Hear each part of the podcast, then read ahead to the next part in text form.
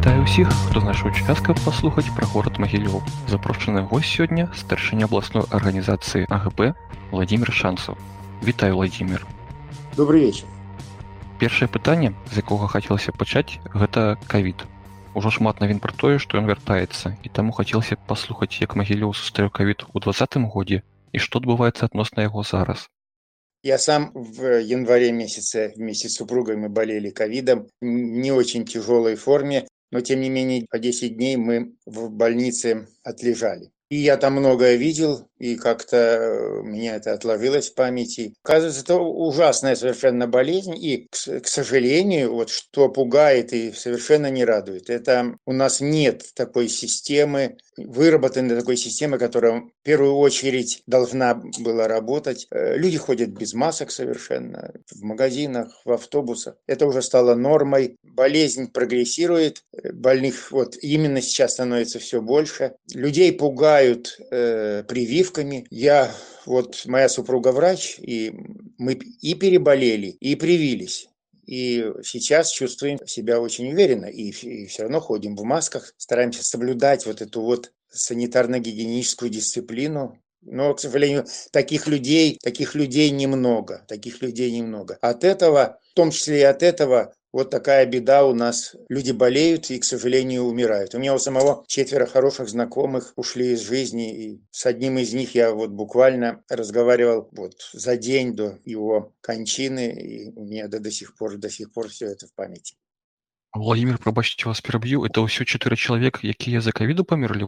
Да, это ковид. Еще раз хочу сказать о том, что вот состояние приви, прививочное и в республике, и в Могилеве э, катастрофически низкое. У меня есть знакомые в Дании, там 80% привитых, и на нет практически ушла, ушла заболеваемость, и сняты все ковидные ограничения. Нам до этого очень далеко, к сожалению. А реальную обстановку мы вот, к сожалению, не знаем. Э, что в стране, что в городе Могилеве и количество больных, и количество умерших скрывается. Для чего это делается? Вот если бы если бы говорили правду, то, может быть, и состояние дел было бы лучше. Но, к сожалению, пока так, как есть. Дякую за інфармацію такую хаця і сумную владимир А давайте тады отыдзем крыху ад кавіду і ўвогуле вот раскажыце колькі ў магілёве дактароў ці ёсць нейкі дэфіцыт медсупрацоўнікаў стала іх можа больш за год ці меньш Я сейчас расскажу такую историю на днях э, лор-врача детской областной больницы Мари, Марину Лепешкину отстранили от работы.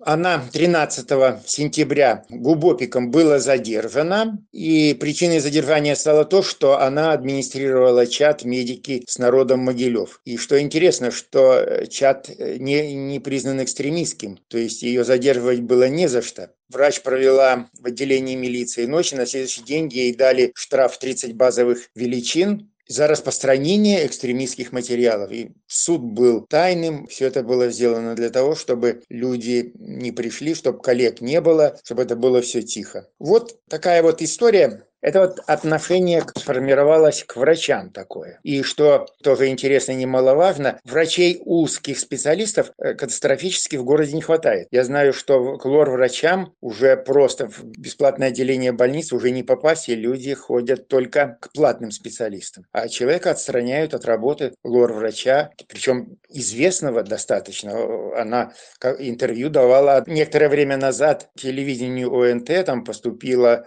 новое оборудование, она как врач-хирург, вот как специалист рассказывала об этом. То есть она не просто врач, а хороший специалист. Ее отстранили от работы за, за что? Да ни за что. Вот такая ситуация. Отношение к врачам. Отношение к врачам администрации. Даволі такія непрыемныя навіны. Дзякую за праўду. Спадзяюся, сітуацыя зменіцца ў лепшы бок. Давайте Владимир пераскочым на іншую тэму. У нас прадстаўнік партыі АГП ў Магілёве. Можа быць, ёсць нешта цікавае адносна таго, вось як змянілася партыйная актыўнасць пасля двадцатого года. Як ваша партыя се праявіла, не праявіла, як яе ўдзельнікі сябе паказвалі. Дело в том, что наша партия официально зарегистрирована, и мы работаем в рамках, прежде всего, правовых рамках. И вот год назад наша партия была центром и офис нашей партии, который находится в центре города, в удобном для проведения мероприятий месте, совершенно на пересечении всех транспортных потоков, в том числе и общественного транспорта. И наш, город, наш офис стал центром э, всей избирательной кампании в Могилеве. Просто в нашем офисе собирались представители и Тихановской, и Цепкала, и Бабарыка, и в том числе и других. Пожалуйста, мы им сказали, приходите к нам, пользуйтесь нашими возможностями. Они оставляли у нас всю свою наглядную агитацию. Поэтому я думаю, что я не буду так вот говорить, что это не хвастовство совершенно, но э, наша партия была в центре э, выборной кампании прошлого года. Я сам стал и доверенным лицом Тихановской, мы э, проводили много мероприятий в центре города прежде всего, в центре города прежде всего. Но, к сожалению, это все в прошлом, потом были, были репрессии, у меня был штраф, 30 базовых величин, 15 суток ареста. Конечно, это все повлияло на активность. У нас люди работающие, некоторые люди потеряли работу. Один судился, ничего у нее не вышло. А второй по соглашению сторон вынужден был уволиться и уехал из Беларуси. Но э, мы остались, э, партия осталась, и мы сейчас находим возможности заниматься другими вопросами. В частности, вот сейчас будет обсуждение генплана Могилева, другие вопросы будут, э, значит, экологическими вопросами будем заниматься. Вот пока так, пока так. Не бездельничаем, занимаемся, занимаемся делом. Дякую, Владимир, за такую добрую інфармацыю. Прыемна чуць, што партыя жыве, што яна займаецца карыснай дзейнасцю. Толькі ведаеце, што хочу дакладніць. Вось вы казалі, што звольнілі двух э, чалавек, а іх звольнілі з-за таго, што яны былі удзельнікамі партыі ці па іншай прычыне. Это явно были политические увольнения. Одного уволили после того, как от его имени была подана заявка на проведение митинга в Могилеве на День воли. Его потаскали, потаскали и по руководству завода, где он работает, и по соглашению сторон его уволили, потому что у него были другие причины не уступить э, нажиму идеологов. А второго человека уволили в городе Могилеве, его сфотографировали. Он стоял просто на остановке 10 или 11 августа на фоне сотрудников ОМОНа. Ну, эта фотография вызвала явное неудовольствие руководства завода, где он работает. И человек, проработавший 28 лет на предприятии, через три месяца был уволен, и ему придумали два выговора, два взыскания, и на основании статьи КЗОТ, если два взыскания есть, то можно уже увольнять. Его уволили. Многие из нас участвовали на суде, он подал заявление в суд, был не согласен с этим. Там совершенно было явно и очевидно, что причины, по которым его уволили, это надуманное все. Но, тем не менее, судья приняла такое решение, какое она приняла. Вот он оказался уволенным, потом долгое время не мог найти работу, потом нашел он был специалистом высокого ранга, потом нашел работу разнорабочим таким, пару месяцев поработал, потом еще одну работу нашел. Ну, короче, не, не так все просто у него складывается. Гадаю, вашим знаёмках у іх все было добра ў жыцці А вось мы закранули тэму палітычных рэпрэсій давайте крышку адкацімся ў часе назад да выбараў 9 жніўня ці была нейкая актыўнасць магіле як магілевчане рэагавалі на падзеі жніўня реагировали активно. У нас, как и во всей стране, э, начались жуткие совершенно репрессии 9, 10, 11 августа людей хватали, отправляли в изолятор временного содержания. Многим досталось, э, потом массово выпустили людей, так же, как и во всей стране было. Ну и а потом начались мирные марши, на которых принимали участие десятки тысяч человек. Через некоторое время, после 20 августа. Вот меня задержали первый раз 24 августа. Ну и потом начались задержания одно за другим, одного, второго, третьего. И так постепенно, постепенно вытеснили протестующих из, э, из центра города. Протест, протест ушел, ну, так скажем, на кухне в подполье совершенно. Давайте тады паспрабуем іншую тэму уже не будем пратэсты чапаць магілёў эканоміка раскажыце калі ласка наколькі добра ўсё з вытворчасцю ў горадзе есть нейкі можа асноўныя добрымі прадпрыемства якія развіваюцца і такое шаблоннае пытанне ці ездзяць жыхары магілёва іншыя гарады працаваць ім хапае працы ў сваім горадзе ось калі ласка ну что такое могилев с точки зрения промышленности Это в первую очередь 57 крупных промышленных предприятий. Это известные предприятия в стране. Это Могилев химволокно, это Могилевский завод лифтового машиностроения, э, металлургический завод, Бабушкина крынка, мы все пользуемся молочной продукцией и другие. Частный бизнес, частный бизнес. Какое-то время он развивался. Развивался, развивался, развивался. В этом году начали происходить непонятные совершенно вещи. 17 августа по техническим причинам была отменена регистрация индивидуальных предпринимателей. С индивидуальными предпринимателями стали происходить вообще непонятные вещи. Торговцам на рынках было предложено с 10 если не ошибаюсь, октября установить кассовые аппараты. Э, ходят слухи, что э, с налогообложением с Нового года будет э, по-другому, будут ужесточены правила. И это несмотря на то, что в 2018 году была принята стратегия развития предпринимательства. Сейчас доля частного бизнеса в экономике города, ну, так скажем, 30%. Согласно стратегии, она должна быть доведена до 50%.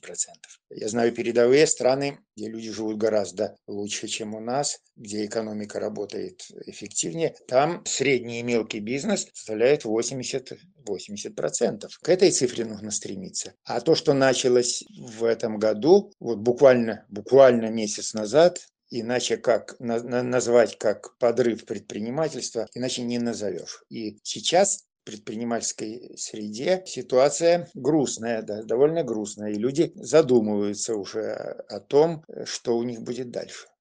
Что будет дальше.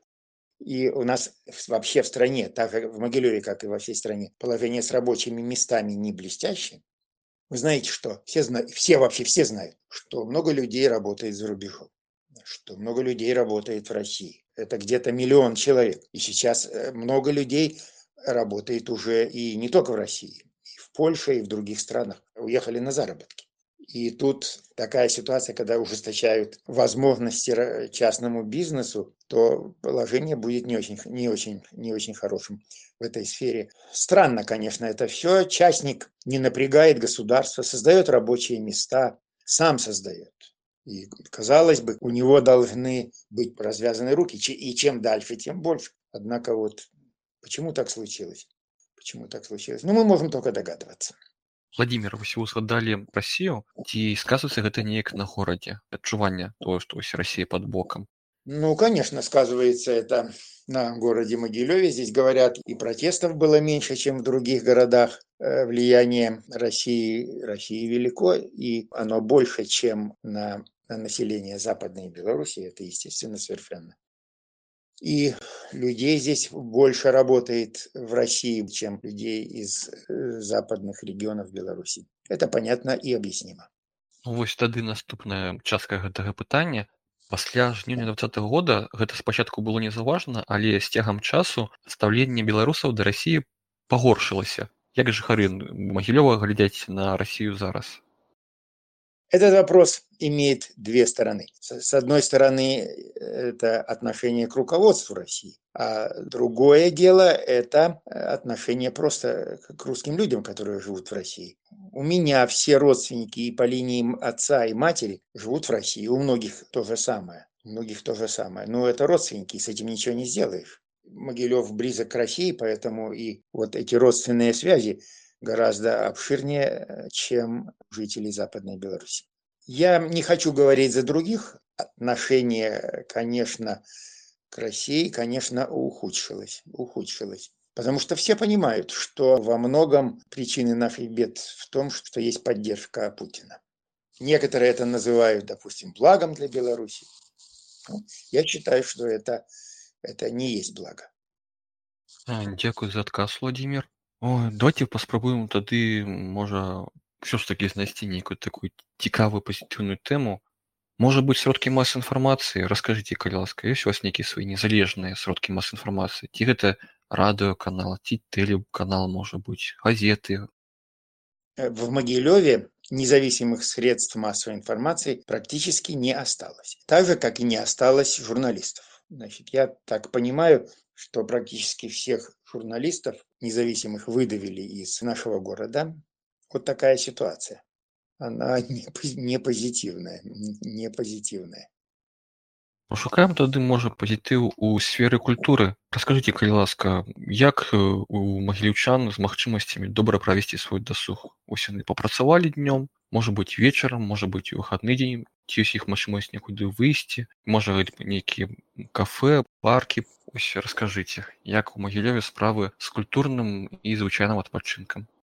Для меня культура, отдых – это, видимо, прежде всего театр. Я очень люблю Могилевский театр, люблю актеров, с удовольствием узнаю их на улице, мне это даже приятно. Ну, к сожалению, ковид наложил отпечаток на эту сферу. Люди плохо стали ходить в театр. Я помню времена, когда билеты в театр нужно было брать за месяц. А сейчас давно уже больше, чем полгода не ходил, но я пришел в театр, и там было много пустующих мест. Я, чего я сейчас не хожу, потому что мы с супругой соблюдаем эти правила э, антиковидные.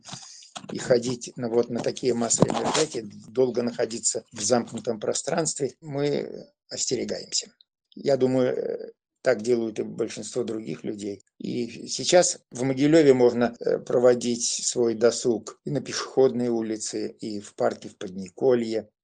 Кинотеатры, мне кажется, заработали. Я уже давно в кинотеатрах не был. Мне кажется, они уже заработали. Я вот э, сейчас словился на мысли, что я вот не знаю, работают они или нет. Мимо театра я часто хожу, там у нас офис, я вижу и рекламу, но зайти в кассу, взять билеты, как-то я, мне супруга не позволяет.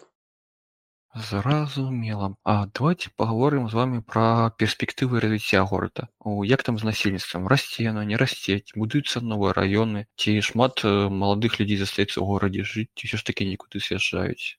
Ну, сейчас горосполком сделал объявление, что будет общественное обсуждение генплана развития города. И мы эту тему вот хотим сделать вот, э, вот даже партийной в каком-то смысле. Будем обсуждать это у себя на партийных своих мероприятиях. Но генплан – это не только жилье, это развитие инфраструктуры, это я знаю, что в городе не хватает парков, не хватает зеленых территорий, которые могли бы быть легкими для города, очищать воздух. Этого не хватает. Это тоже надо развивать. Нужно развивать дорожную инфраструктуру. У нас завтра будет открытие такой объездной дороги, которая очень сильно разгрузит и улицу космонавтов, проспект Мира, центр города перегружен транспортом, и, и э, вот одна из серьезных экологических проблем – это э, загрязнение воздуха работающими автомобилями. В этом смысле, вот начиная с завтрашнего дня, серьезный будет сдвиг в, городе Могилеве. Построена дорога с, э, совершенно по новой, говорят, технологии, там, с, с современными развязками и так далее. Это делается в городе, это делается. Дзякуй владимир ну глядзіце у меня уже збольшага з такімі шаблоннымі пытаннямі ўсё Таму зараз я звяртаюся да слухачоў калі ёсць жаданне задаць пытанне владимиру можете падымаць руки і вы владимир калі я нешта прапусціў і вы маеце нешта сказаць цікавае таксама вось пакуль людзі думаюць можете дадаць Говоря о городе, о промышленности города, наверное, нельзя сказать о том, что э, есть одна проблема, и она связана как раз и с развитием э, промышленности, э, она связана с иностранными инвестициями, и она очень сильно влияет на экологию города. У нас свободная есть экономическая зона, которая находится несколько предприятий иностранных. В южной промышленной зоне этой свободной экономической зоны экологи, в первую очередь общественные экологи, заметили, что по некоторым позициям предельные концентрации вредных веществ уже э, превышают допустимые нормы. А там продолжается строительство. Мы чувствуем запахи оттуда. И что непонятно, это вот мне вот непонятно, то, что вот несколько предприятий, несколько предприятий иностранных перерабатывают древесину, и вся их продукция уходит из Беларуси. Дело в том, что предприятия свободной экономической зоны освобождены от налогов. И вот тот иностранный капитал, который приходит как бы в Беларусь, он работает, э, получается, не на Беларусь. Предприятие перерабатывает дешевую древесину в изделие, отправляет все это за рубеж, прибыль остается у предприятия, она уходит иностранным гражданам, на экономику страны эти предприятия не работают, получается. Единственное, что это создается, создаются рабочие места. Но влияние на экологию очень сильное. И получается, что э, могилевчане от э, этих предприятий ничего не имеют. Вот можно здесь сравнить, что когда строился гигант химической промышленности Могилев химволокно, то была создана очень мощная инфраструктура. Мы все понимаем, что химическое предприятие – это в любом случае это вредное предприятие. Но вот взамен этих неудобств могилевчане получили больницы, школы, дома и так далее. А предприятия свободной экономической зоны по деньгам уже вроде говорят, да, превзошли это химволокно, но могилевчане а, от этого имеют только как жители. Проблемы, связанные с экологией. И мы давно ведем борьбу с этим, чтобы там не расширялись производства, чтобы там экологические мероприятия внедрялись. Пока, к сожалению, безуспешно. Это вот еще одна черта города Могилева. Ну, вот так вот. Ну, зрозуміло, Владимир. Есть слухач Павел. Ему уже дали можливість включить микрофон. Павел Кайласка. Можете задать своє питання, ті коментарі. Добрый вечер, Георгий. Добрый вечер, Владимир. Чутно меня ці не? Да, чуем вас, да. ласка. Да, Э, здравствуйте еще раз. Я Якута Павел, делегат э, схода от э, Ивановского региона и как раз представитель Западной Беларуси, поэтому мне было очень интересно послушать про Могилев, поскольку этот регион максимально диаметральный именно западникам. Собственно, у меня есть несколько вопросов. Первое, что меня очень сильно заинтересовало. Все мы знаем о, о репрессиях в Могилеве, в том числе на администраторов чатов местных, локальных, на закрытии общественных инициатив. Я, к сожалению, не помню как называется инициатива, а, о которой там сейчас пишут пропагандистские каналы, когда закрывают инициативу, помогающую меньшинствам в плане там психологической помощи или в плане э, пропагандистской работы, профилактической работы. Ну, в общем, это понятно. У меня такой вопрос. Если закрыли чат врачей, накрыли администратора или, например, в то же время увольняли людей за их политические взгляды, расскажите, пожалуйста, почему могилевчане никак не пытаются бороться с этим правовом поле? В Иваново том же или в Западной Западной Беларуси к этому очень критично относятся. То есть это именно тот камень преткновения, когда люди понимают, что их уволят за их позицию. Они прекрасно понимают, что какую-то инициативу закроют. Они понимают, на какие риски они идут. И в принципе они осознают, что вряд ли, скорее всего, они этого, ну, добьются какого-то результата. Но важен даже не столько результат, важно то, что человек доказывает, ходит, пытается что-то делать и пытается бороться. Для меня немножко странно слышать, что человек подписал по собственному желанию, по, э, по соглашению сторон, прошу прощения. То есть по соглашению сторон это значит, что одна сторона предложила, вторая это согласилась, нашли компромиссные условия и разошлись. В данном случае ни один правозащитник, никто не сможет доказать, что это было как-то, ну, э, как-то правильно выразиться, что это было насильственное принуждение, например, какому-то тому э, психологическое принуждение к увольнению. Почему вы не боретесь, почему вы не пытаетесь нападать суд? Вот мне именно интересен э, в данном случае менталитет самих могилевчан. Вы знаете, у людей есть э, разные причины э, обращаться или не обращаться в суд. Э, вот один работник, про которого я говорил, обратился в суд и отчаянно боролся до самого конца. И, значит, вплоть до решения судьи было всем присутствующим на суде очевидно, что его должны восстановить на работе. Но получилось так, как получилось. К сожалению, сейчас дело обстоит так, что людей увольняют в массовом количестве, вычисляют, ставил ли подписи, там, ходил ли э, не туда, туда, куда не положено и так далее. И мы это все прекрасно знаем. И у, у людей есть выбор. Один борется до конца, другой, у другого есть обстоятельства. Понимаете? И с некоторыми обстоятельствами, я не буду рассказывать, по каким обстоятельствам тот парень по собственному желанию ушел. У него не было другой возможности. Его так придавили. И что значит э, у нас люди не отстаивают? Отстаивают люди, если есть возможность. Но, понимаете, когда человека вызывают, и это в массовом количестве, заставляют писать, подписывать какие-то там бумаги, и он оттуда выходит, после этого у него один выход – уехать из страны. Вот и все. Еще э, такой небольшой вопрос, э, опять же, э, в сфере матча. То есть вот вы сказали, что, например, там э, в Могилеве там марши были спокойнее, чем, например, в других каких-то городах, да, это понятно. Расскажите мне, пожалуйста, как, в принципе, в целом э, в Могилеве э, обстоит э, дело не совсем с маршей. Понятное дело, что сейчас свою активную позицию показывать нельзя, это чревато последствиями, или там ее можно показывать только тем людям, у которых действительно, э, ну, не скажу, что нечего терять, потому что терять всегда есть чем, но те, которые более легко к этому относятся.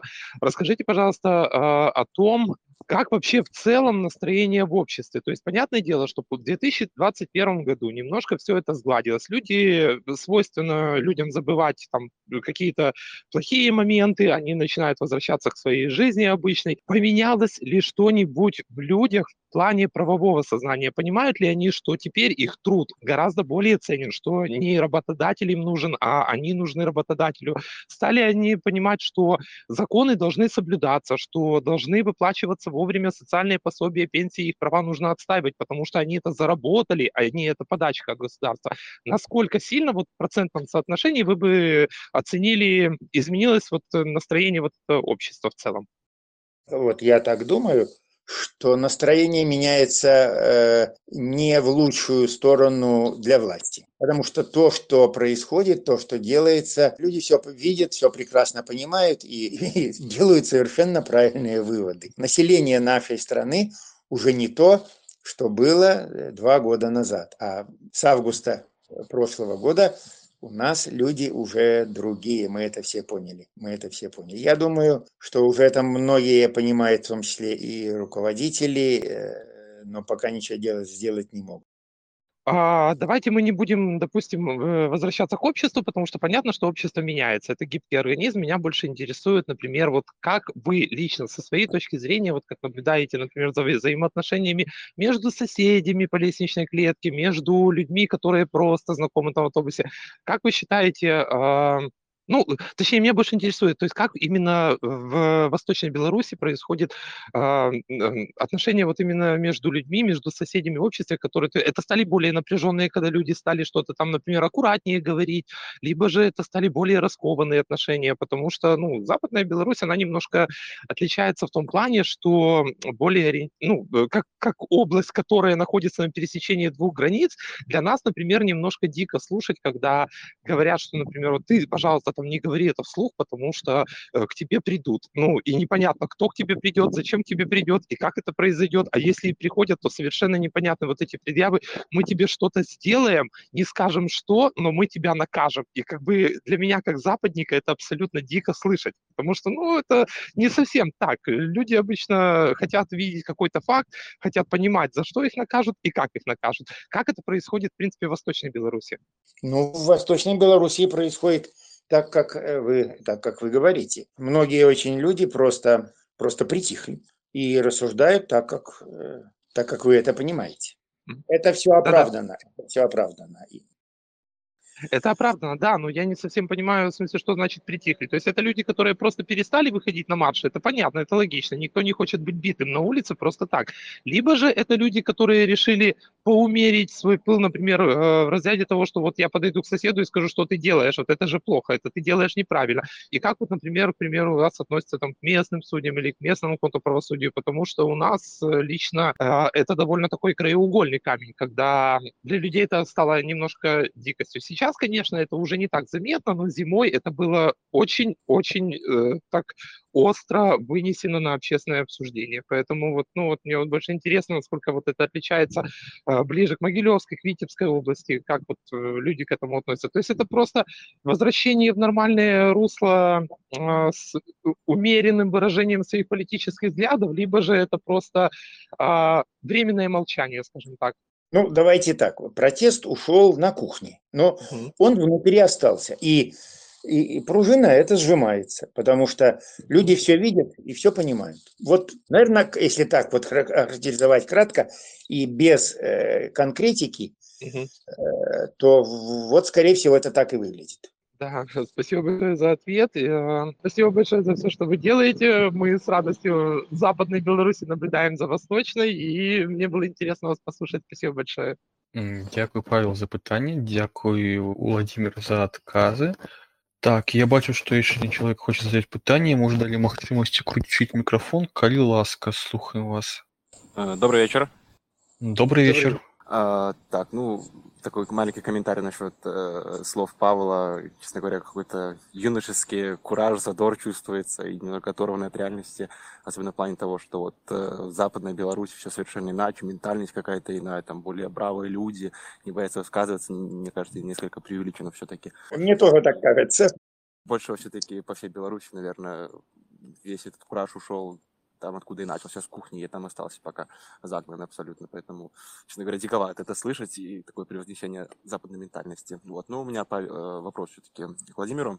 А, скажите, пожалуйста, а вот до августовских событий э, АГП как-то участвовала в связях с правительством, какие-то инициативы, э, выдвигающиеся вами, принимались во внимание?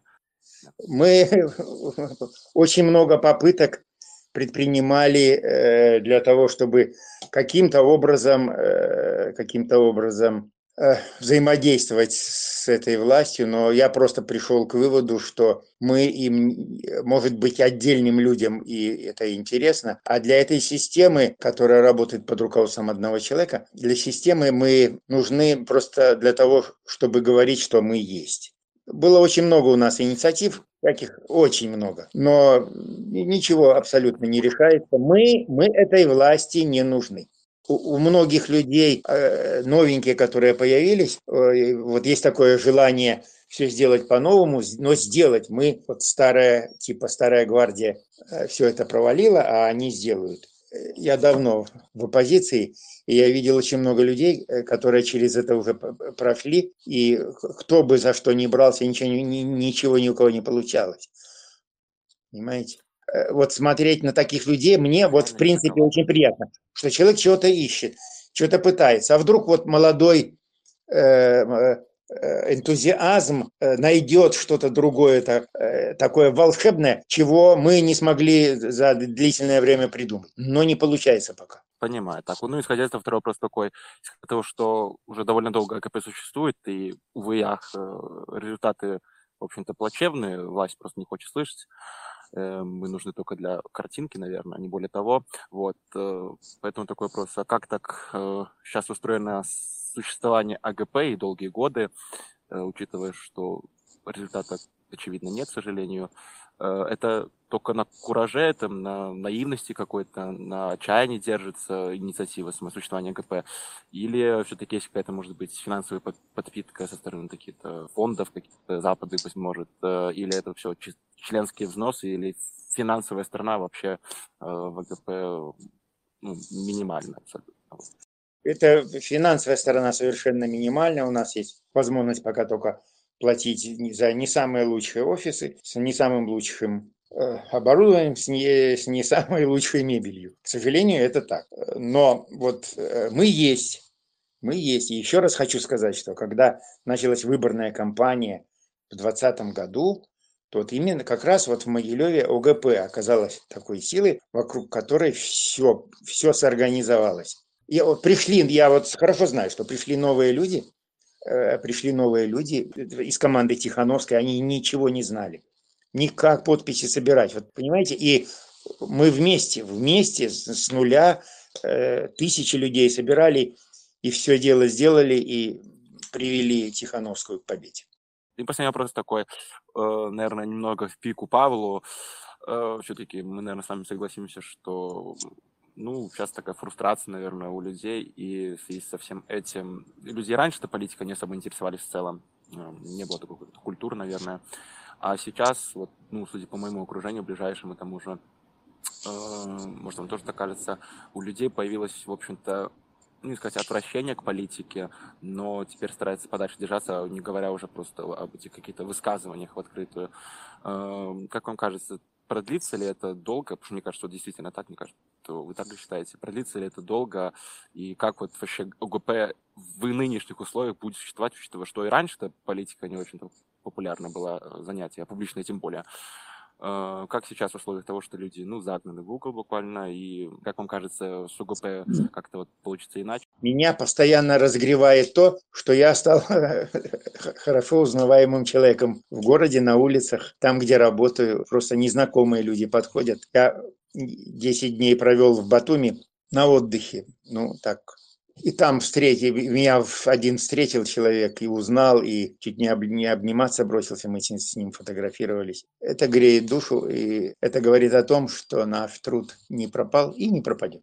А вот, может быть, с этим столом демократической силы, или как тут называется, вот Воскресенского господина э, ну, Тамбовский волк ему товарищ. Давайте так. Наверное, ну, нынешний момент. Единственная возможность поиграть в демократию, более-менее такая легимитизированная, э, не рассматривайте вариант как-то вот сотрудничать. То есть э, Воскресенский явно ищет какие-то возможности поиграть в эту самую политику, вот, и, может, какие-то плоды все-таки с этого можно поиметь все-таки, нет? Не, не рассматривайте такой вариант? Ну, никакие плоды с этого не поимеешь, потому что он, он полный, это полностью марионетка. Меня и многих других волнует один вопрос. А почему не себя назвали круглым столом демократических сил. Демократические силы Беларуси – это ОГП, это БНФ, это социал-демократы, это христианские демократы. Правильно? Я правильно говорю? Вот последнее все-таки. Э, есть ли какие-то варианты сотрудничества с чем-то типа как Воскресенск, как единственная возможность, на мой взгляд, сейчас? Ну, единственная возможность – это диалог с высшими должностными лицами Республики Беларусь возможно сделать так, как это было в Польше. Они поделили между собой полномочия, окончилось тем, чем закончилось. И все равно этим закончится, и никуда они не денутся. Ну, будем надеяться. То есть спасибо за ответы, вот за вашу деятельность.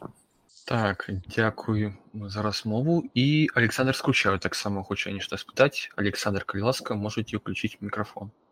А, Владимир, большое спасибо за информацию. На самом деле, лично мне было очень интересно вас послушать. И я даже скажу, что вот мы делегаты схода, а так оказалось, что я через вот это выступление вас узнал больше, нежели чем в наших каких-то рабочих чатах. Поэтому спасибо. Вопрос у меня будет э, очень прикладной касательно Могилева непосредственно и всего э, восточного региона. Э, значит, согласно официальной статистике, у нас э, снижается количество рабочих мест постоянно, и согласно этой же офици такой неофициальной статистики, но которая так или иначе э, в СМИ транслируется периодически, это о том, что наши граждане все больше уезжают в Российскую Федерацию на заработки. И сейчас приводят такую неофициальную статистику, что э, численность достигла уже 1 миллиона человек. Э, я предполагаю, конечно, что это преимущественно будут граждане, которые находятся на востоке нашей страны, которые напрямую соседствует с Российской Федерацией. И вот хотел у вас спросить по вашему, э, вашей точке зрения, ваше мнение, этот процесс сейчас, он усиливается, то есть больше наших людей уезжает в Россию на заработки, э, меньше, или, может быть, там плюс-минус как-то стабильно. Как вы вообще в целом оцениваете э, то количество людей, которые сейчас работают в России? Это большое количество людей, маленькое? Ну, то есть вот именно по ощущениям, может, из какого-то своего окружения. Спасибо.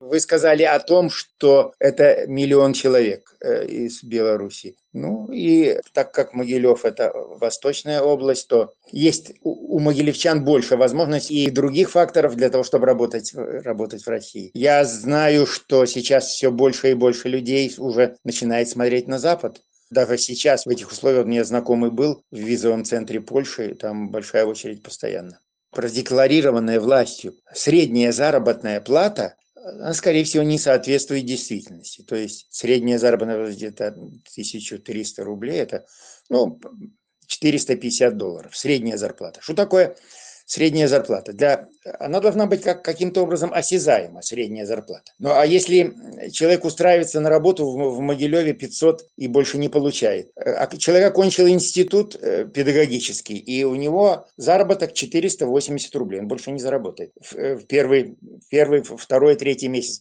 Он потом получает нагрузку, он может подработать. А они говорят, что у нас средняя зарплата почти 500 долларов. Я помню 1996 год. Мы ехали по Польше, и разговаривали с девушкой в вагоне. Она только что окончила педагогический вуз. Э, какая у нее зарплата? Не, не, не принято за границей спрашивать, но мы все равно спросили. Нам это было интересно. И было объявлено, что в Польше средняя зарплата 500 долларов. Она говорит, что у нее, она получает 1500, 1500 э, злотых. Это как раз было 500 долларов. Средняя зарплата – это то, что, что получает, должен получать человек, окончивший высшее учебное заведение, это его старт. Это человек высокой квалификации, э, человек, получивший высшее образование, и он начинает, должен начинать свою жизнь с этой средней зарплаты. А у нас учитель окончил школу, получает 480 рублей, это сколько в доллар? 220 долларов? Ну как это вообще? люди сейчас, насколько я знаю, находят все возможности, чтобы уехать из Беларуси. Я, у меня много знакомых уехали не на восток уже, а на запад. И дальнобойщиками работают. Мне знакомый есть с высшим образованием. Работал в одной уважаемой фирме, не буду говорить. Сейчас работает дальнобойщиком в Германии. Хорошо зарабатывает. Все дела. Э, Владимир, спасибо большое. Я думаю, что для меня, вот лично для меня это исчерпывающий ответ, потому что, опять же, есть официальная статистика, и нужно понимать, куда перемещаются люди. И по вашему мнению, если я вас правильно понял, то э, преимущественно этот поток увеличивается на запад, а нежели на восток. Все, спасибо. Дякую, Александр, за питание. Дякую, Владимир, за отказ. А, Владимир, калі ласка, даю вам магчымасць э, фінальнае слово сказаць што-нибудь добрае з надзеяй, калі атрымаецца. Ну, ці як атрымаецца. Ну, я думаю, что э, белорусы заслуживают лучшей жизни, лучшего отношения к себе. Я уверен, что это время скоро наступит, и э, у нас все получится. Мы станем э, процветающей страной, где будут соблюдаться права человека, где люди будут сами выбирать свое будущее и, и не будут тут самоназначенцев и назначенцев плодить, которые неизбранные нами люди которые будут нами управлять. Такого быть не должно. Это 21 век, это середина Европы, такого быть не должно. Единство нации сформировалось в августе прошлого года. Без принудиловки люди добровольно стали единой нацией, единым народом, и люди совершенно добровольно сказали, что так дальше жить нельзя. Мы будем жить поэтому лучше. Дякую, Владимир, за добрые словы. Хай усё будзе так, як вы і сказалі. Дзякуй нашим слухачам за добрые пытанні і мы будем заканчивать. До пабачэння. Пакідайце водыкі на наш подкаст, так вы дапаможаце большай колькасці людзей даведацца аб нашай пляцоўцы. Подписывайтесь на наши профили у соцсетках и делитесь с сябрамі.